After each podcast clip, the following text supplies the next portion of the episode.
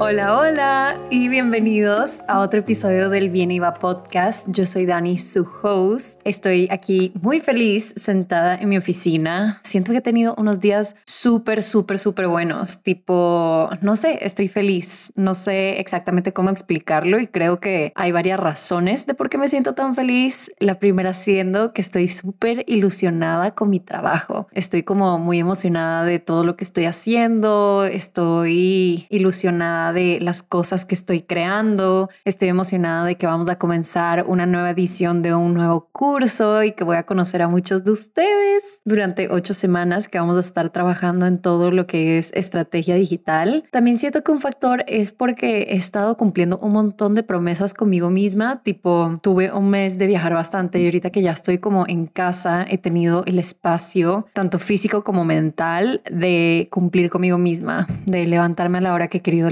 levantar no les voy a mentir, a veces me cuesta muchísimo. Hoy no podía abrir los ojos casi que casi, pero bueno, estoy haciendo esto de dejar mi celular lejos de mi cama, entonces igual me toca pararme para que suene, para que deje de sonar mi alarma. Em, entonces ya una vez me paro de la cama, ya no me vuelvo a acostar, que también es bastante difícil, pero lo he estado logrando y no sé, ha ayudado un montón como a mi salud mental, a mi humor. Estoy como moviendo mi cuerpo, haciendo y solo sentándome en mi oficina a trabajar. Se siente tan bien. Así que me siento como light, lo cual es chistoso porque honestamente el tema de hoy es cero light. Y antes de meternos al tema, solo quiero contarte que hoy es jueves, lo cual significa que ha pasado una semana desde nuestro sorteo de las becas a The Content Formula. Entonces, de hecho, hoy vamos a anunciar los ganadores y por privacidad lo que vamos a hacer es que si te ganaste la beca, vas a recibir un mensaje de Danny Schulz Inc. diciendo un mensaje por Instagram diciéndote como te ganaste la beca, mándanos tu email para poder mandarte acceso al curso. Entonces esto lo hago como para mantener la privacidad de las personas que se ganan la beca y quiero que sepas también que esto es completamente aleatorio. Entonces en mis stories vas a poder ver que utilizamos una plataforma donde metemos todos los comentarios que hubo en el post y esa plataforma escoge los ganadores y hay un poquito más de 3.800 comentarios, o sea, 3.800 personas que aplicaron a la beca. Así que lo vamos a hacer aleatoriamente para que sea lo más fair y lo más justo. Y sí, hoy vamos a anunciar a esos ganadores y estoy demasiado emocionada de, que podemos dar estas cinco becas para personas que quieren trabajar en su estrategia digital, pero en este momento no pudieron entrar al curso. Así que antes de comenzar este tema, te quiero decir que este tema es un tema delicado. Es un tema que a mí me ha costado mucho toda la vida. Es un tema que es difícil de hablarlo y definitivamente he tenido que trabajar muchas cosas dentro de mí para poder estar lo suficientemente cómoda para grabar este podcast. Entonces quiero darte un disclaimer. En este podcast vamos a hablar de body image. Básicamente vamos a hablar de cuerpos, vamos a mencionar palabras o términos como flaco, subir de peso, quizás haya menciones de desórdenes alimenticios. Entonces, en este momento quiero que te preguntes si estás preparado para escuchar este podcast y si no, te recomiendo que lo apagues y que vuelvas la próxima semana. No creo que hay nada malo con perderte un episodio, pero estoy dando este disclaimer porque sé que este tema es duro. Este tema es un tema que si estás teniendo un problema acerca de esto, siempre, siempre, siempre te voy a recomendar ver a un especialista. Ustedes saben y yo siempre doy este disclaimer de que yo no soy psicóloga, lo voy a hablar desde mi punto de de vista y cómo lo he trabajado yo. Sin embargo, esto no cuenta como terapia, esto no cuenta como un tratamiento. Entonces, si en este momento estás pasándola mal, por así decirlo, con este tipo de términos, y este tipo de conversación, te pido que te preguntes si en verdad quieres escuchar este podcast y si no te sientes preparado, puedes solo apagarlo y regresar la próxima semana. Y si no te sientes seguro, sí te recomiendo antes de escucharlo, hablarlo con tus papás o hablarlo con tu psicólogo y ver si realmente es una buena idea que escuches este podcast. Entonces, solo quiero dar este disclaimer porque sé lo difícil que puede ser este tema y sé lo difícil que puede ser una relación no tan sana con tu cuerpo porque yo he estado ahí y creo que esta es la la primera vez que voy a hablar de este tipo de cosas en redes sociales, así que yo también me siento un poquito desnuda aquí, pero espero que con esta conversación podamos sentirnos más acompañados y quizás podamos hasta normalizar ciertas cosas que nos guardamos por completo. Muchas de las cosas que voy a hablar hoy, yo casi que ni siquiera las he hablado con mis amigas y las estoy contando en el podcast porque ya me siento preparada para hablar de este tipo de cosas. Entonces, bueno, si sigues aquí es porque te sientes listo, es porque tienes ganas de escuchar esta conversación y estoy muy feliz de que estés aquí. Y realmente esta conversación viene del que estoy harta. Estoy harta de estar en una constante batalla con mi cuerpo. O sea, de verdad que qué cansón, qué mamera. O sea, siento que toda la vida como mujer he estado en guerra conmigo misma por cómo me veo. Y sé que esto es algo que le pasa a muchas personas, pero este podcast se me vino la idea de grabarlo porque hace poco estaba en Puerto Rico y cuando estaba en Puerto Rico fui a un viaje con una marca de bikinis y este viaje conllevaba tomarse fotos en bikinis y hacer contenido en bikinis y yo en verdad estaba pasándola bien y estaba súper feliz y agradecida de estar ahí y al mismo tiempo tenía esta pelea dentro de mi mente y completamente internalizada. Obviamente no, no lo hablé, pero tenía esta batalla conmigo misma cada vez que me ponía un bikini y era como que ¿por qué te ves así? No me gusta lo que veo, estoy tan infeliz con mi cuerpo, estoy tan infeliz con todo y, y solo amargarme, amargarme y estar súper consciente de de lo que estaba comiendo, de las actividades que estábamos haciendo, de la luz que había en ese momento que nos estábamos tomando fotos y yo decía, Dios mío, ¿será que esto algún día va a acabar? O sea, ¿será que en verdad voy a vivir como mujer toda mi vida en una pelea con mi cuerpo? Y, y se siente horrible porque uno, da muchísima vergüenza admitirlo. Dos, siendo una figura pública, como tu imagen es parte de tu trabajo y como te ves es parte de tu trabajo. Y creo que más que nada es como ese desgaste mental de solo todo el tiempo estar pensando en cómo me veo. Y ponte ahorita que estoy sentada en mi oficina grabando este podcast y hablando con ustedes, obviamente no estoy pensando tanto en cómo me veo. Literalmente tengo un turbante en la cabeza porque quiero que se me hagan unos rulos y estoy sin maquillaje y en pijama, pero en ese viaje en verdad fueron cinco días donde estaba en un lugar divino, estaba con gente espectacular, estaba invitada, completamente invitada por la marca que me llevó a Puerto Rico y era, como les digo, esta, esta pelea dentro de mi mente, como qué cool estar aquí, qué emoción y qué rico probar esta comida y qué hermoso está este bikini y wow, qué increíble que estoy viviendo esto y al mismo tiempo tener este demonio del otro lado diciéndome como te deberías ver mejor, tu carrera depende de esto, realmente no te sientes tan cómoda en este bikini, una talla small no te queda, o sea, solo como estoy harta estoy cansada de sentirme así y realmente quiero hablarlo para procesarlo juntos y para poder compartir estos pensamientos y que personas que se sienten completamente solas, porque yo me siento muy sola acerca del tema, podamos unirnos y compartir lo que pensamos. Entonces, aquí te quiero contar como a mí nunca me han diagnosticado ningún problema alimenticio, gracias a Dios. Nunca he llegado a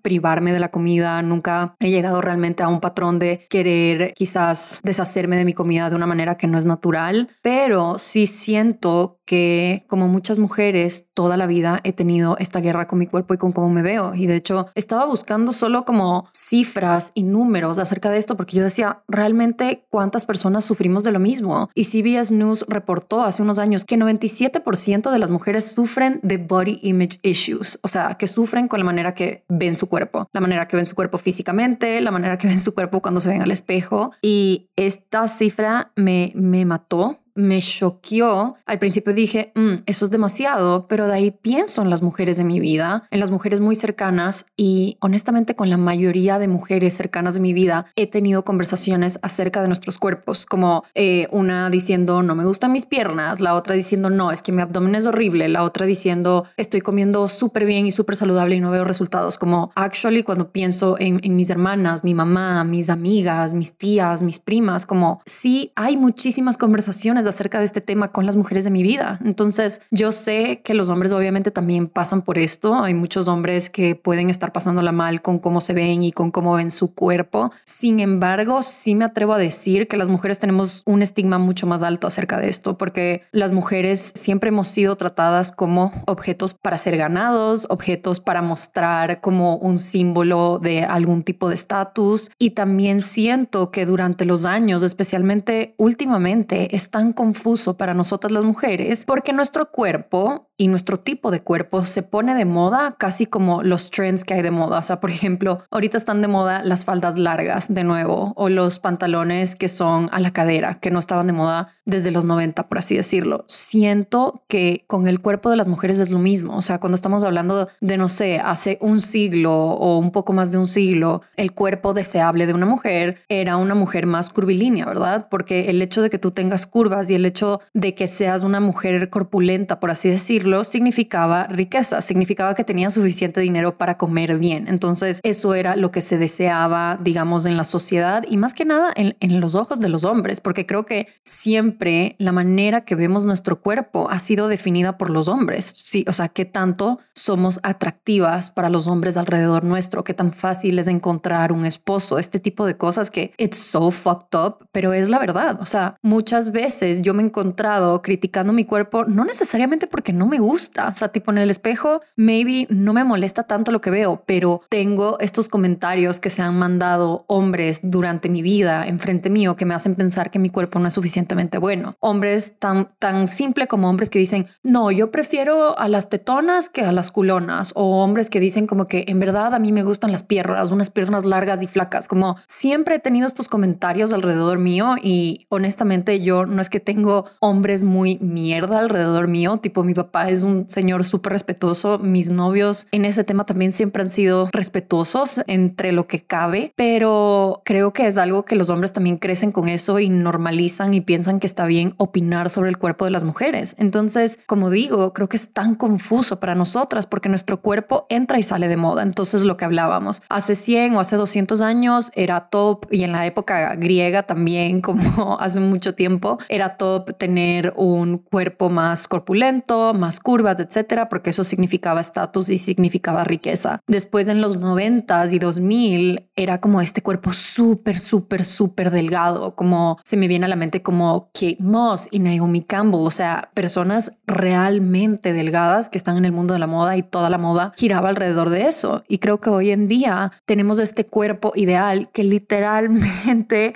ninguna mujer naturalmente lo tiene casi, o bueno, quisiera saber qué mujer lo tiene, pero es como esta cintura mínima y de ahí el culo enorme y las piernas enormes y también ser tetona, pero no demasiado tetona para que no se te vea gorda. Y lo que viene a mi mente específicamente es un cuerpo como el de Kim Kardashian, ¿verdad? Con estas medidas muy locas de tener una cintura mínima y que tu parte de arriba tenga volumen y que tu parte de abajo también tenga volumen, pero no demasiado, solo just the right amount. Y cuando pienso en alguien como Kim Kardashian, es como, y yo amo a Kim, a mí me encanta lo que ella ha hecho y yo la admiro mucho y sé que hay mucha gente que la odia. Yo realmente la admiro como empresaria, la admiro como mamá, la admiro como hija. Pero cuando estoy pensando en esto, digo, Kim Kardashian se ha hecho miles de cosas y por más de que ella lo niega, creo que se ve y tú puedes ver en fotos, especialmente las fotos que no están editadas, porque editan la mayoría de sus fotos, que sus medidas simplemente no hacen sentido y cuesta creer cómo hay una persona que naturalmente nació así, ¿no? Y también ver fotos de antes y ver cómo ha cambiado su cuerpo de manera que se ha vuelto más famosa más dinero, cómo su cuerpo ha cambiado. Y creo que también esto fucks up with your head, porque por ejemplo, hace poco salió un video, bueno, no hace poco, hace unos meses, salió un video de Kendall Jenner en la campaña de Skims y era como que Kendall Jenner con esta tanga diminuta y también con estas medidas loquísimas, con una cintura mínima, pero de ahí tenía caderas y poto y un poco de boobs y tú dices, wow, cómo, qué diosa esta persona, cómo se ve así. Y de ahí se liqueó un video en donde ella se está grabando enfrente del espejo y puedes ver cómo su cintura se hace más chiquita, más grande, más chiquita, más grande, llegando al punto de que hasta el video de Kendall Jenner que suben sus stories está editado. Entonces, creo que todo se ha vuelto más complicado, más complejo, más personal, porque la mayoría de cosas que vemos en redes sociales no son verdad y nos estamos comparando constantemente con esto, ¿verdad? Y yo pienso como antes mi ídolo, ¿quién era? Cuando yo era chiquita, ¿quién era mi ídolo? Mi ídolo era Britney Spears y Britney Spears estaba buenísima, literal, en mi época. Para los que son muy chiquitos, quizás la imagen que tienen de Britney Spears no es la imagen que yo tengo, pero Britney en mi época era una diosa. Yo literalmente tenía un póster de Britney que ocupaba toda mi pared, que saqué de una revista que se llama J14 y yo le rezaba al póster de Britney, esto no es joda. Y la cosa y mi relación con Britney es que no iba más allá de yo ver sus entrevistas cuando salían en la televisión, de yo ver los DVDs de sus conciertos y verla en vivo y también de cuando iba a Estados Unidos me compraba como que todos estos libros acerca de ella y me compraba, si ella salía en una revista yo me la compraba. Esa era la relación que yo tenía con Britney. Entonces la comparación era muy poca uno, porque se sentía demasiado lejana, se sentía como esta figura que no tiene absolutamente nada que ver con mi vida, ni nada que ver con ninguna persona que yo tengo alrededor en mi vida real. Y dos, porque realmente yo no tenía tanto contenido de ella. O sea, el, contenido, como les digo, llegaba a revistas y a verla en los DVDs de sus conciertos, pero that was it. Y entonces ahora cuando pienso, y eso que yo soy mayor, pero pienso en las niñas que, no sé, tienen 14, 15 años, tienen a estos ídolos, como era Britney para mí en mi época, en la palma de su mano. Y podemos ver lo que están comiendo, podemos ver cuándo se están ejercitando, podemos ver cómo les queda ese vestido, podemos ver su relación, podemos ver su casa. Tenemos como este acceso a figuras que son inalcanzables, pero ya no se sienten inalcanzables porque literalmente están en la palma de nuestra mano. O sea, yo me meto a Instagram y yo puedo ver exactamente lo que está haciendo, por ejemplo, Kendall Jenner o Kim Kardashian, qué están comiendo, cómo se ven, etcétera. Y la cosa con esto es que muchas cosas de las que recibimos en la palma de nuestra mano, o sea, en Instagram, TikTok, YouTube, etcétera, están editadas. Y yo estoy en redes sociales y yo te puedo decir, yo a veces subo fotos que salgo fea como chistosa, ¿no? Pero la mayoría de fotos que yo escojo es un ángulo que se me ve bien y salgo bonita y después lo paso a una aplicación de Tesa y pongo un filtro que hace que la foto se vea aún más bonita. Entonces, hasta yo que estoy en redes sociales, quiero comenzar esta conversación abierta de que siempre lo que ponemos en redes sociales va a ser la mejor versión que podemos poner. Y esto, las personas con las que te estás comparando, como Kim Kardashian, también están haciendo exactamente lo mismo porque son humanos y porque es mucho más fácil mostrar una versión tuya que se ve bien, mostrar una versión donde se te ve la cintura mínima y el culo enorme, a que esa foto en donde estabas posando mal, se te salió un rollito y te ves muy diferente a todas las otras fotos en tu perfil. Entonces sí, creo que las redes sociales han empeorado esto y creo que esto es una conversación que se está teniendo hace, hace mucho tiempo. O sea, esta conversación no es nueva, pero cuando yo estoy pensando en mi relación con mi cuerpo, realmente ha empeorado ahora con las redes sociales y se ha vuelto un poco más tangible como estos problemas que tengo acerca de lo que veo en el espejo. Pero cuando me pongo a pensar, realmente he tenido esto como desde que tengo uso de razón. O sea, sí me acuerdo de chiquita, aún antes de redes sociales, igual estar pensando en mi cuerpo e igual estar comparándome, ¿no? Entonces creo que muchísimo viene de lo que ves en tu casa y admiro mucho, especialmente a las mamás que están teniendo un tipo de, de crianza consciente, de no mencionar ciertos términos que en verdad un niño no debería escuchar. Entonces, por ejemplo, mi hermana tiene una hija de seis años y mi hermana es súper consciente acerca de lo que se discute y acerca de lo que se dice en frente de su hija, de mi sobrina. Tipo, cuando alguien está hablando de su cuerpo, cuando se dice gorda, flaca, etcétera, como que mi hermana para la conversación en seco porque dice como yo no quiero que ella tenga noción de lo que es flaca y gordo a, no sé, a los seis años. Me explico como que no hay necesidad de que ella escuche estas cosas y por favor no tengamos estas conversaciones enfrente de ella. Y mi hermana fue como la primera persona que me hizo pensar en esto, como wow, cómo las conversaciones que tienes en tu casa afectan tanto el tipo de imagen que tienes acerca de tu cuerpo y acerca de cómo te ves. Y ojo, esto no es por hacer quedar mal a mis papás y lo que sea, pero sí creo que mis papás vienen de una generación un poco más inconsciente en el sentido de que son una generación que no creen tanto en la terapia y hoy en día hay tantos recursos y con el internet las cosas se han vuelto más fáciles que obviamente tenemos demasiada más información Mis papás en su época tenían otros problemas como cómo pagar las cuentas y qué vamos a hacer con nuestras hijas y cómo las criamos para ser buenas personas, pero quizás estos temas un poco más profundos como body image issues no era algo que estaba en el tope de su mente porque tenían otros problemas de qué preocuparse. Pero yo sí recuerdo en mi casa tener estas conversaciones de chiquita y en algún momento convertirme súper consciente de mi cuerpo y de cómo me veo. Entonces, de las primeras cosas que me acuerdo es como esta narrativa de mi mamá de que nuestra genética es mala. Entonces, de que, ay, es que nuestra genética es que por más de que hagamos ejercicio, nunca vamos a ser flacas y es que siempre vamos a tener las piernas enormes y es que siempre vamos a tener el culo enorme. Como que me acuerdo clarito de escuchar esta narrativa tanto en mi mamá como en mí, como en mis hermanas y solo perpetuar esta idea de que nuestra genética es mala. Y hoy en día cuando lo pienso es como, no puedo creer, no puedo creer que decíamos estas cosas, porque ¿cómo vamos a decir que nuestra genética es mala? Somos personas que escuchamos, somos personas que podemos hablar, somos personas que podemos caminar, como tenemos tanta suerte del cuerpo que tenemos. Y sí, puede que cuando te veas el espejo no tengas el cuerpo de una supermodelo porque somos bajitas y tenemos las piernas grandes y lo que sea, pero somos tan bendecidas en otra manera. Y creo que esto me ha enseñado a mí que el momento que yo tenga hijos, si es que tengo, y el momento que esté en la presencia de mi sobrina de seis años, estar consciente de estas cosas porque muchas veces no agradecemos tantas cosas que hace nuestro cuerpo con nosotros, que ya vamos a hablar un poco más a profundidad de eso, pero creo que todo comenzó para mí con mi cuerpo, con esta creencia de que mi genética es mala. Y con esta creencia vinieron muchísimas cosas como envidia de, de mis amigas y decir como, ay, sí, es que esa amiga mía es un palo porque ella tiene esa genética. Y bueno, ay, qué suerte la de ella que tiene esa genética, pero tampoco es que se lo ganó. O sea, tener como que esta narrativa súper tóxica alrededor de cuerpos que se ven diferentes al mío y acerca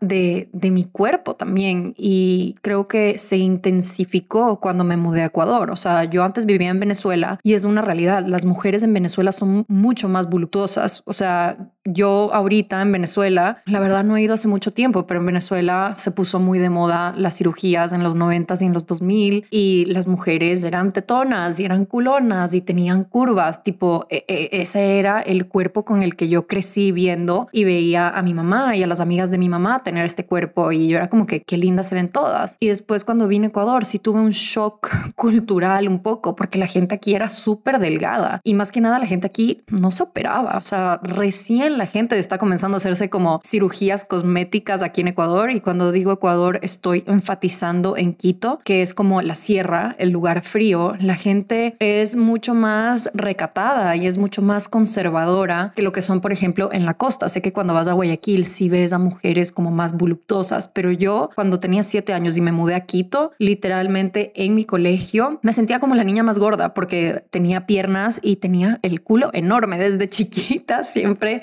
lo he tenido así y realmente nadie a mi alrededor se veía así. Y cuando comencé a desarrollarme y cuando comencé a convertirme más como en mujer, se sentía aún más raro porque mis amigas sí eran súper, súper, súper más delgadas que yo. Entonces aquí comenzó una comparación y aquí creo que comenzó todo estos problemas que tengo alrededor de mi cuerpo porque nadie que estaba alrededor mío realmente se veía como yo y me comparaba muchísimo con mis amigas. Mis amigas eran más altas, eran más delgadas. Entonces yo siempre me sentí como la amiga chaparrita y, gordita, por así decirlo. Y mis amigas encontraban novios y yo no encontraba novios. Y mis amigas levantaban y yo no levantaban. Y yo siempre culpaba a mi cuerpo y a mi genética. Como que yo no encuentro novio porque yo no me veo como mis amigas. Y siempre estaba súper pendiente de, de lo que comían mis amigas cuando salíamos los viernes a comer y estaba pendiente del tipo de ejercicio que hacían y si eran buenas en fútbol, entonces yo también debería tratar fútbol y si eran buenas en voleibol, entonces yo trataba voleibol también. Yo fui malísima en absolutamente todos los deportes que, que traté de chiquita, pero realmente siento un dolor extremo y siento una compasión extrema por las niñas de hoy en día, porque en esa edad yo literalmente solo me comparaba con mis amigas y con lo que tenía alrededor mío. Y cuando tú vas a un colegio, realmente las personas que están en el colegio usualmente no son tan diferentes a ti. Usualmente están como en la misma clase económica, en la misma clase social. No es que, ah, sí, obviamente hay amigas que como que tienen una casa más bonita y ropa más chévere, pero la diferencia nunca es tan grande, ¿verdad? Pero las niñas de hoy en día literalmente se pueden comparar con personas multibillonarias, como lo son las Kardashians y muchas chicas que están en redes. Se pueden comparar con niñas de su edad. O sea, cuando pensamos, creo que Charlie D'Amelio tiene como 17 años, que es la niña que se hizo famosa en TikTok y se ve perfecta en sus videos. Si yo a los 17 años hubiera tenido el acceso que hay hoy en día a la vida de Charlie D'Amelio, no sé qué sería de mi salud mental. Y por eso pienso tanto en las adolescentes de hoy y me duele tanto hasta siquiera imaginarme cómo puedes pasar horas en TikTok o en Instagram comparándote con alguien que ni conoces. Porque yo, teniendo 28 años, me pasa. Y eso que ya soy una persona madura, ya mi cerebro está casi 100% formado y, y bueno, ya he trabajado en estas cosas, llevo años en terapia. Pero cuando estoy pensando en una niña de 16 años, digo, wow, si para mí era duro compararme con mis amigas, no me puedo imaginar cómo es compararte con absolutamente todo lo que ves en Instagram y en TikTok. Y el otro día como le estaba tratando de explicar a mi novio, que es un hombre, como esto que tenemos nosotras las mujeres de compararnos un montón con otras mujeres físicamente. Y él me decía, no entiendo, o sea, no entiendo por qué si yo digo que alguien es bonita, tú te sientes menos bonita, que es una conversación súper difícil que tuve que tener con él. Y es la primera vez que siento que tengo la madurez de hablarlo con, con una pareja. Y yo le decía, no sé, porque toda la vida te comparan mujer contra mujer y escucharte a ti que piensas que alguien está buena o que alguien está bonita, me hace verla a ella y yo decir como, no me parezco en lo absoluto a esta persona, entonces yo no te debo parecer bonita. Él me decía, pero es que una cosa no quita la otra, como una mujer me puede parecer bonita y tú también me puedes parecer espectacular, como las dos cosas coexisten y creo que es tan difícil para nosotros las mujeres explicar esto y porque cuando, por ejemplo, me llegan muchos mensajes de ustedes como que mi novio siempre le pone like a tal modelo y me duele y me siento fea y me comparo y le estaba tratando de explicar esto y le decía, es que hemos perpetuado comparar a mujeres por cómo se ven toda la vida. Entonces, del momento que yo veo que tú likeas una foto o el momento que yo veo que tú dices que alguien es bonito, siento automáticamente que yo no te parezco bonita porque automáticamente por todo el condicionamiento que tengo alrededor de mi cuerpo y por todo lo que nos han enseñado como mujeres, automáticamente me comparo a esa persona. Y yo le decía, no sé, supongo que con los hombres lo mismo es con el éxito y con la plata. O sea, por ejemplo, yo veo el Instagram de Emrata, que me estoy leyendo su libro y quiero hablar un poquito más de eso. Y, y cuando veo su Instagram, nunca estoy comparando como que mi casa con la de ella, nunca estoy comparando la cantidad de plata que yo genero con la cantidad de plata que ella debe generar. Casi siempre la comparación viene de yo no tengo ese abdomen, yo no tengo esas boobs, eh, yo no tengo esos labios, yo no tengo esa nariz, como a eso va mi comparación. Y le decía como que supongo que para los hombres es lo mismo con el éxito y el dinero, porque a los hombres también y nosotras las mujeres inconscientemente siempre ranqueamos a los hombres por el éxito que tienen y el dinero que tienen. Y por más de que tratemos de deconstruirlo, viene de algo completamente primitivo en nosotros, de que los hombres tienen que proveer y los hombres nos tienen que proteger. Y muchas veces, a pesar de que tratemos de quitarnos de esa noción y de ese estigma, muchas veces si un hombre es menos exitoso que tú o si un hombre no puede proveer, usualmente no lo ves como algo serio. Estoy diciendo usualmente, no, no es la ley, pero también hemos estado criadas de esa manera, especialmente en Latinoamérica. Y cuando hablaba esto con mi novio, él me decía, sí, pero cuando yo veo a un hombre que es exitoso, cuando tú dices como que qué exitoso este man, qué bien le está yendo con su negocio, no me siento directamente atacado. Tipo, yo sé que en algún punto voy a llegar a ser súper exitoso y tengo un montón de confianza en mí mismo, entonces realmente no me afecta. Y ahí yo me puse a reflexionar, tipo, wow, nuestros cerebros a veces sí funcionan de una manera muy, muy, muy diferente. Y en este, en este libro que me estoy leyendo, que ya lo estoy terminando, de Emrata. Emrata es Emily Ratakowski, no sé cómo decir su nombre, pero ella escribió un libro que se llama My Body, My Body. Y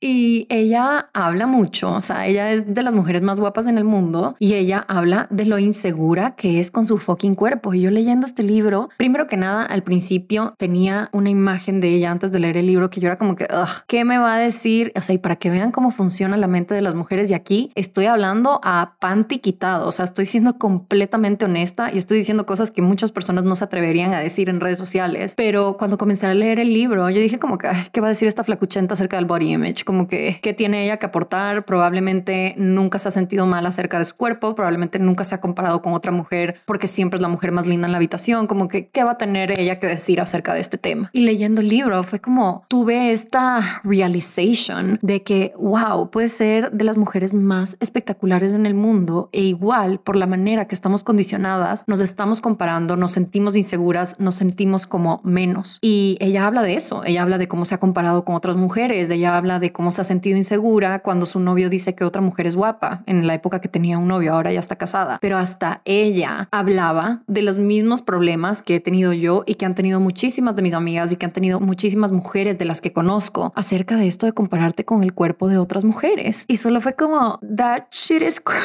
crazy. O sea, ¿cómo puedes verte así? Y aún así compararte con otras mujeres, como que, qué loco. Y ahí me doy cuenta, no tiene absolutamente nada que ver con cómo te ves. Todo está en nuestra mente. Todos estos problemas y estas cosas que pensamos de nuestro cuerpo muchas veces no tienen nada que ver con cómo nos vemos, sino con lo que tenemos dentro de nuestra cabeza. Y me voló la cabeza. O sea, realmente fue como cuántos años y cuántos momentos he perdido pensando en mi cuerpo cuántos viajes me he amargado pensando en mi cuerpo, cuántas semanas he sufrido porque tengo un piscinazo en dos semanas y es como, puta madre, me tengo que poner un bikini pronto, no me lo quiero poner. Cuántas veces he estado de vacaciones y he dicho como me he pasado de la raya, no he hecho ejercicio, no me he alimentado bien, ya todo el proceso que hice, ya todo el progreso que tuve antes lo boté a la basura. Como cuántos momentos mágicos en mi vida he botado por la borda por estar pensando en mi fucking cuerpo. Dios mío, si una persona como M. Rara puede sentirse así, ¿cuántas veces yo he hecho lo mismo y no tiene nada que ver con cómo me veo, sino tiene todo que ver con cómo me estimo y lo que pienso de mí misma? Entonces creo que aquí el problema para mí nunca ha sido como eh, controlarme con la comida y hacer ejercicio. Yo siempre he sido una persona que le gusta comer saludable y siempre he sido una persona que quiero hacer ejercicio, como me gusta hacer ejercicio, convertí en un hábito. No tiene que ver con eso, tiene todo que ver con mi mentalidad y mi salud mental, que tanto pienso y opino de mí y que tanto he batallado con compararme con personas que en verdad no, no es real compararme con ellas. Y, y tengo esta batalla también dentro mío de que me comparo con mujeres en Instagram y digo, bueno, pero ella está operada, o sea, mujeres que sabemos que están operadas y es como que, bueno, está operada y no es real. Y al mismo tiempo tener este speech que siempre he tenido de que en verdad si te quieres operar me parece maravilloso maravilloso. Y si quieres cambiar algo de tu cuerpo, cámbialo. O sea, yo, yo soy súper pro cirugías porque yo creo que si tú puedes hacer algo por ti mismo que te va a hacer sentir mejor, fucking do it. ¿Qué importa que ahora tengas el título de operada? Realmente la belleza es tan aleatorio. O sea, la belleza, uno, es subjetiva. En, en una época puede ser guapísima y de ahí pasas de moda y de la nada no eres guapa. Y por otro lado, es fucking suerte. Es una ruleta rusa. Es depende de quiénes son tus papás. Tú no escoges eso. Y dependiendo de la manera que naces. O sea, tienes cero control sobre eso. Tienes control sobre tu alimentación y tienes control sobre cómo te ejercitas y también tienes control sobre cómo trabajas tu autoestima. Pero cuando estamos hablando de ser bonito o ser feo, aparte de ser subjetivo, es suerte. Hay gente que solo nace divina y hay otra gente que no. Entonces, si tú quieres operarte para llegar a ser divina, go for it. Si tienes el dinero, go for it. Si te va a hacer sentir mejor acerca de ti mismo y si lo estás haciendo por ti, si realmente lo estás haciendo por ti, no lo estás haciendo por tu esposo, no lo estás haciendo por tu novio, lo estás haciendo porque realmente quieres cambiar eso de ti, yo siempre he sido partidaria, go for it, o sea, hazlo. Entonces, volviendo a estas veces que yo me he amargado por la manera que me veo, que estoy segura que todas las mujeres y muchos hombres que están escuchando este podcast pueden pensar y pueden apartar momentos en su vida donde han estado en un viaje, donde han estado en una fiesta con sus amigos y de la nada la están pasando mal solo por cómo se ven y lo que está dentro de tu mente. Cuando estaba en este viaje de esta marca de bikinis que se llama La Gota, algunas mujeres se quejaban de ciertas cosas, como había este man con un cuerpazo que decía como que no, pero es que mis piernas son muy grandes. Y yo me ponía a pensar y decía, Dios mío, ¿cómo esta persona puede decir esto? Es divina. O sea, y, y también la veo con mucho cariño y la admiro mucho. Yo decía, es divina, como te ves, estás perfecta, por favor no cambies nada de ti. Y a pesar de que escuchar a mujeres hablar de las cosas que yo estaba pensando, de que mis piernas se ven muy grandes en este bikini o mi barriga no está tan tight como yo quisiera, a pesar de que eso me dio muchísimo consuelo, o sea, realmente sentí muchísimo consuelo en saber que otras mujeres se sienten igual que yo. También me dio una tristeza profunda porque fue como, wow, entre nosotras somos tan malas con nosotras mismas cuando es tan fácil ver la belleza en otras, cuando es tan fácil ver a una mujer y decir como, wow, quisieras abdomen o wow, quisiera ese culo o wow, quisiera la piel que ella tiene. Entonces aquí me di cuenta como muchas de las cosas que pensamos acerca de nosotras mismas, la gente ni siquiera lo está pensando. Uno, porque todo el mundo está pensando en ellos mismos. O sea, así como yo estoy pensando en qué grandes son mis piernas, la otra persona está pensando en que su abdomen debería ser más plano. Entonces no tienen tiempo para pensar en ti. Y dos, nunca somos tan malas con otras personas como somos con nosotras mismas. O sea, si estoy hablando de una de mis mejores amigas y alguien me dice como que qué guapa es tu amiga, jamás saldría de mi boca, sí, es guapísima, pero tiene las piernas enormes. Jamás, jamás saldría eso de mi boca. Entonces, ¿por qué sale de mi boca cuando estoy hablando de mí misma? ¿Por qué sale de mi boca cuando alguien me dice estás guapísima? Yo digo como, en verdad me he subido cinco libras. Tipo, ¿por qué hago eso si ni siquiera se lo haría a mi mejor amiga? ¿Por qué lo haría hacia mí, que soy la persona más importante en mi vida? Y entonces me dio muchísima tristeza porque siento que somos víctimas de, de todas estas cosas que nos puso la sociedad, que nos puso nuestra infancia y me quedó esta enseñanza de cómo poder desmenuzarlo. Entonces el otro día vi un video de una man que decía que cómo podemos deconstruir los celos y entonces hablaba de que cuando ves que tu pareja le likea algo a una mujer que se ve muy bien, poder desmenuzarlo y decir como, ok,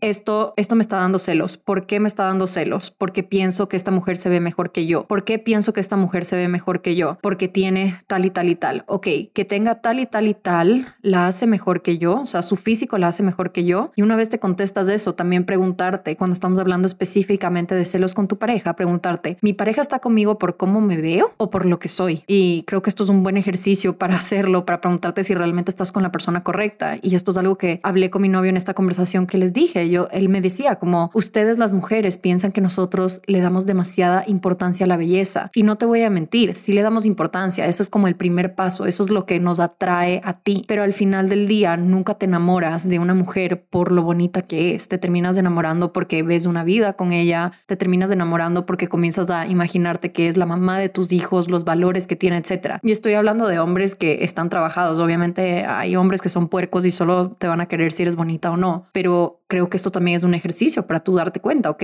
estoy con una persona que realmente vale la pena o estoy con una persona superficial que realmente solo se está fijando en cómo me veo, porque newsflash, no te vas a ver así toda la vida. Ahorita que tienes 20, 30, 40, quizás te ves divina, pero no te vas a ver así cuando tengas 60, 80. Y, y la idea es que la persona con la que estés sea una persona que te quiera en esas fases y que si te subes 5 o 10 libras no te va a cortar porque ya no te ves como te veías cuando se Me explico. Entonces creo que otro ejercicio que debemos hacer para hasta nosotros tener una mejor relación con nuestro cuerpo es no opinar de los cuerpos de los demás. Y cuando tus amigas están metiendo en esta conversación de opinar del cuerpo de otra mujer o de opinar de una foto que subieron o de, ay, sí, ella es linda pero está toda operada, tú tratar de frenar esa conversación en seco y no tienes que dar una cátedra de por qué está mal hablar del cuerpo de los demás, pero sí puedes deflect la conversación a otro lugar para que no se siga tocando este tema y creo que practicando esto en los demás, podemos practicarlo también en nosotros. O sea, al tú estar consciente de no opinar del cuerpo de los demás, te va a ayudar a ti a trabajar ese músculo de dejar de pensar mal en tu cuerpo. Y realmente al principio del podcast yo les dije como me estoy sintiendo súper bien y es porque estoy aplicando estas cosas y estoy teniéndole paciencia a mi cuerpo, lo estoy nutriendo, estoy ejercitándome. Sí, mi cuerpo ahorita no está exactamente como quiero que se vea y honestamente probablemente nunca va a estar porque hay muchos factores, hay genética, hay estilo de vida, hay muchos factores que están de la mano con verte como te quieres ver. Pero sí he estado practicando esto de el momento que yo me encuentro hablando mal de mi cuerpo dentro de mi mente, me freno seco. El momento que paso mucho tiempo enfrente del espejo y estoy como desmenuzando cada partecita de mi cuerpo que no me gusta, me retiro del espejo. Estoy tratando de ser más consciente con estas prácticas porque creo que mucho de cómo nos sentimos acerca de nosotros mismos no tiene que ver nada con lo que vemos en el espejo, sino mucho cómo nos sentimos por dentro y esas cosas que estamos trabajando, si estás trabajando en tu salud mental, en tu amor propio, en tu autoestima, esas cosas van a hacer que brilles un montón y realmente estar conectado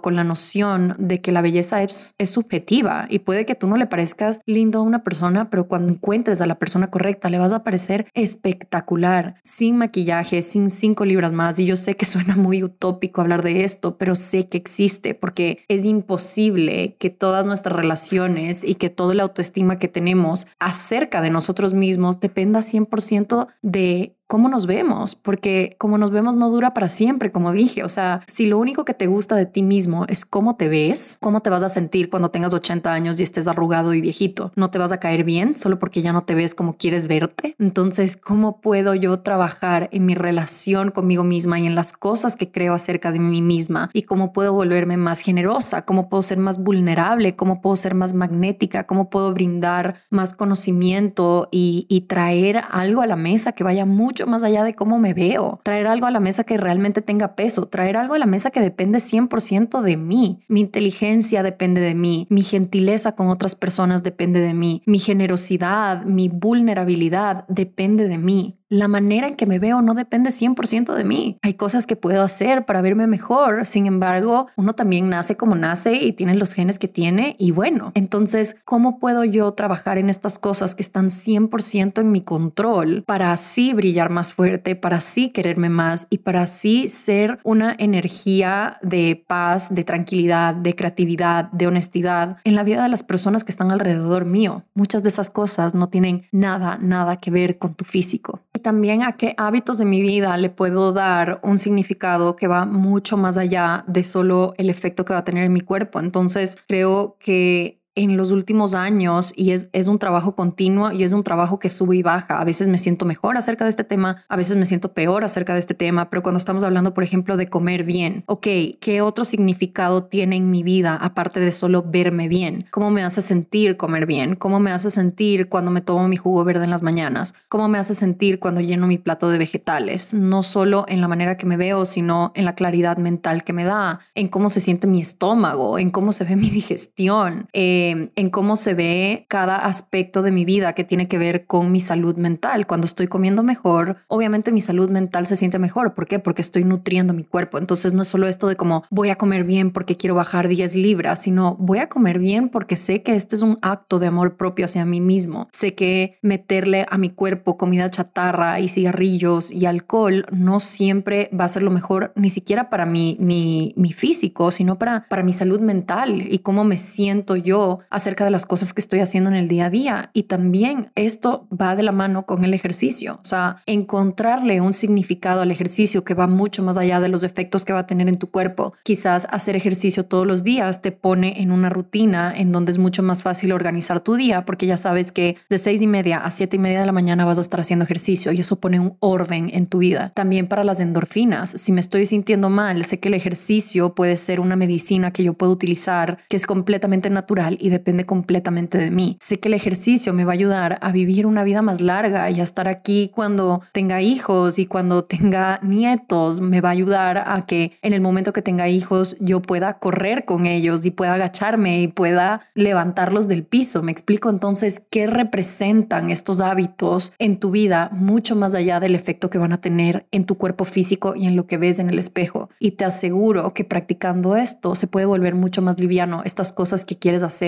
que comenzaron como algo que quieres hacer porque te quieres ver bien y se convirtieron en estos pilares de tu vida que te ayudan mucho más allá de tener una mejor relación con tu cuerpo. Y por último, el último dato que quiero compartir que a mí me ha ayudado muchísimo es de construir este odio que le tengo a mi cuerpo. Entonces, cuando estamos hablando de esta manera tan fea acerca de nuestro cuerpo, decir como que odio mi cuerpo, odio mis piernas, etcétera, poder desmenuzarlo a un punto en donde llegas a darte cuenta de todo lo que hace tu cuerpo por ti. O sea, más allá de cómo se ve tu cuerpo, literalmente tu cuerpo trabaja non-stop mientras estás despierto, mientras estás dormido para funcionar y hace cosas que ni siquiera tú sabes que hace. O sea, de alguna manera tú comes comida y algo hace tu cuerpo para que en unas horas tú la digieras y vayas al baño. De alguna manera tu cuerpo te pide agua y tú le das agua y puedes sentir esa sensación de tu cuerpo. De alguna manera, nuestro cuerpo agarra todo lo que tomamos y nos manda señales de lo que necesitamos y de dónde duele y de qué tenemos que hacer. Nuestro cuerpo es tan sabio y nuestro cuerpo nos está hablando todo el tiempo. Entonces, cuando yo estoy cayendo en esta narrativa de que odio mi cuerpo, trato de concentrarme en esto, como, a ver, ¿cómo puedo odiar a mi cuerpo si trabaja 24/7 para mí? ¿Cómo puedo odiar mi cuerpo si es lo que me permite hacer mi trabajo, lo que me permite expresarme? ¿Cómo puedo odiar mi cuerpo cuando tengo dos manos que funcionan y que me permiten hacer mi trabajo y que me permiten hacer cosas tan simples como servirme un vaso de agua? ¿Cómo puedo odiar mi cuerpo si es lo que me permite ir de un lugar a otro y viajar a lugares increíbles? ¿Cómo puedo odiar mi cuerpo si es lo que me permite abrazar a las personas que amo y cargar a mi sobrina y besar a mis amigas y abrazar a mi novio? ¿Cómo puedo odiarlo cuando mi cuerpo me regala tantas cosas que son tan importantes en mi vida? ¿Cómo puedo odiar mis piernas cuando las dos funcionan y me permiten caminar y me permiten hacer ejercicio y me permiten irme en caminatas en donde estoy escuchando mi podcast favorito? ¿Cómo puedo odiar mi cuerpo si mi barriga con la que tengo tanta lucha a veces es donde se guarda toda la comida deliciosa que tiene el mundo para ofrecer y me puedo comer tacos y ahí se guardan y me puedo comer sushi que me encanta y ahí se guarda. Sé que son cosas tan tontas, pero cuando vemos a nuestro cuerpo desde un lugar de agradecimiento, nos damos cuenta que realmente hay muy poco que odiar. Nuestro cuerpo hace tanto por nosotros y es tan increíble que lo tenemos y tenemos tanta suerte las personas que, que tenemos un tipo de cuerpo que te permite hacer todo este tipo de actividades. Entonces me ha funcionado mucho desmenuzar este odio y, y, desmenuzar esa manera en que veo mi cuerpo más allá de lo físico. Mi cuerpo es algo que me permite vivir la vida de mis sueños y ser la persona que quiero ser. Entonces no lo quiero odiar, quiero nutrirte, quiero cuidarte, quiero que llegues a la vejez de la mejor manera y quiero dejar de decirte y repetirte todos los días cuánto te odio y lo infeliz que me haces. Entonces creo que estas cosas son cositas que me han ayudado y como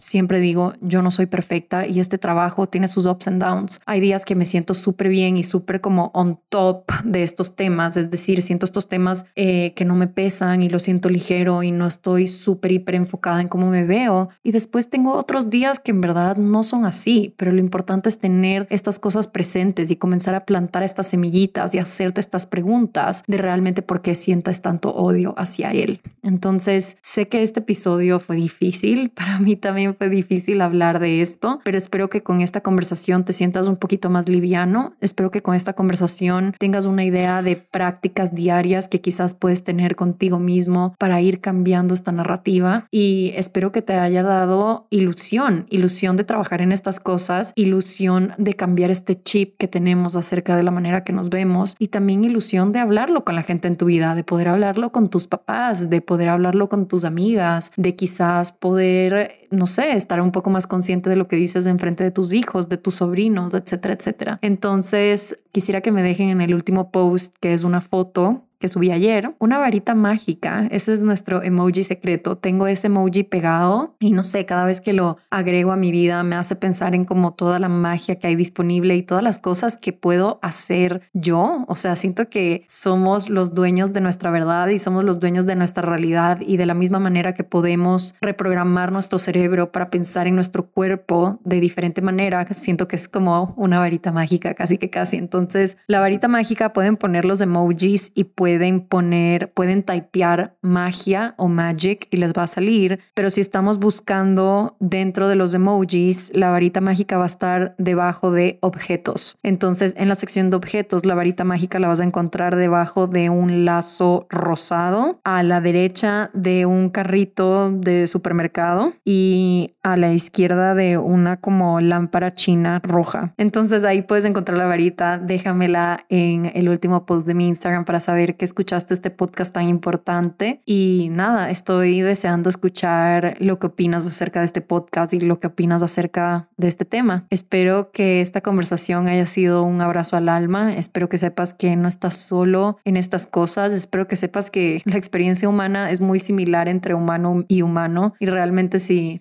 tú estás sintiendo este tipo de cosas, lo más probable es que la persona de al lado también lo sienta. Entonces creo que también es abrirte a la posibilidad de hablar de estos temas, de hablarlo con tu psicólogo, con tus amigas, con tus papás y solo ir cambiando un poquito esta narrativa que tenemos acerca de nuestro cuerpo. Te quiero mucho y nos vemos la próxima semana. Bye.